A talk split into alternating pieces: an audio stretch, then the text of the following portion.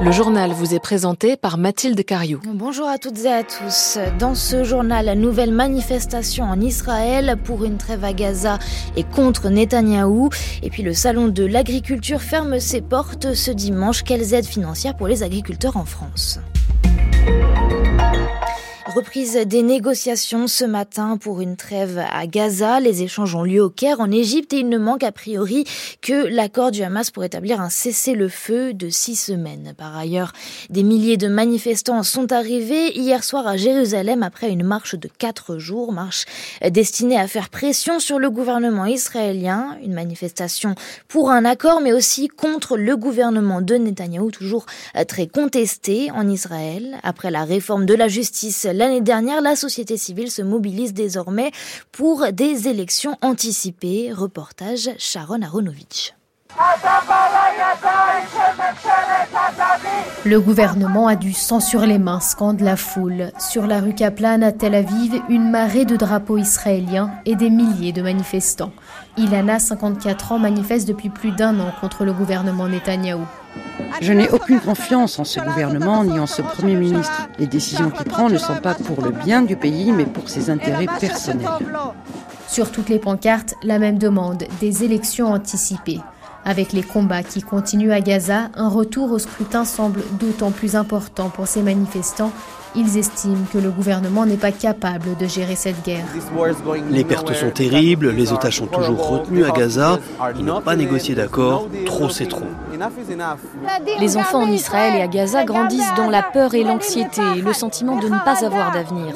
Nous avons besoin d'un gouvernement responsable et fiable, un gouvernement qui s'efforce de trouver une solution à long terme pour offrir un meilleur avenir aux générations futures. 130 otages israéliens sont encore retenus à Gaza et le bilan dans l'enclave palestinienne ne cesse de s'alourdir. Contrairement à la droite israélienne qui défend la poursuite des combats, ici, les appels aux négociations et à un cessez-le-feu sont de plus en plus insistants. Un reportage signé Sharon Aronovitch. En France, alors que le salon de l'agriculture ferme ses portes ce soir, l'heure est venue de faire un point sur les aides publiques versées aux agriculteurs.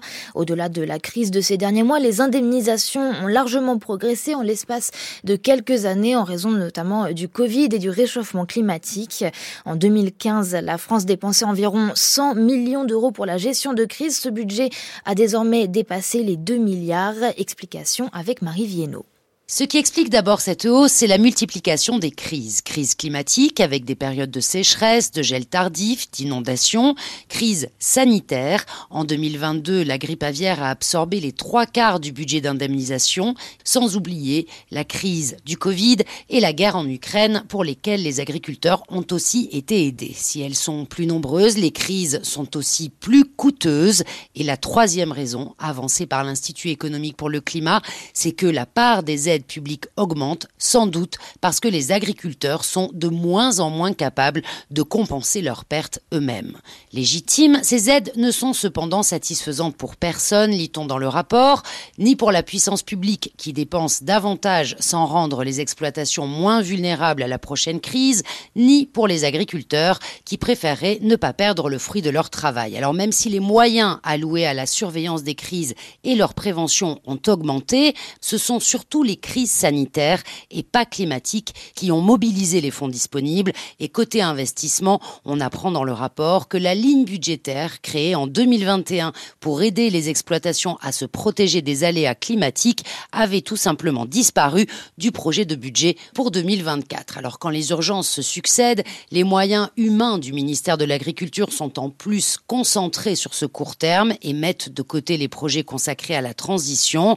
Au passage, note enfin l'Institut, les réglementations environnementales sont souvent reportées, comme ce fut le cas dernièrement, ce qui n'aide pas à préparer l'avenir. En France également, Jordan Bardella lance sa campagne pour les européennes. Il doit tenir un grand meeting à Marseille aujourd'hui. 6000 personnes sont attendues. Un mot du temps euh, pour ce matin. Il est couvert, voire pluvieux sur une grande partie du territoire, à l'exception de la façade atlantique. Les températures sont comprises entre 2 et 13 degrés. Il fait 5 à Brest, 7 à Paris, 8 à Chaumont et 13 à Marseille.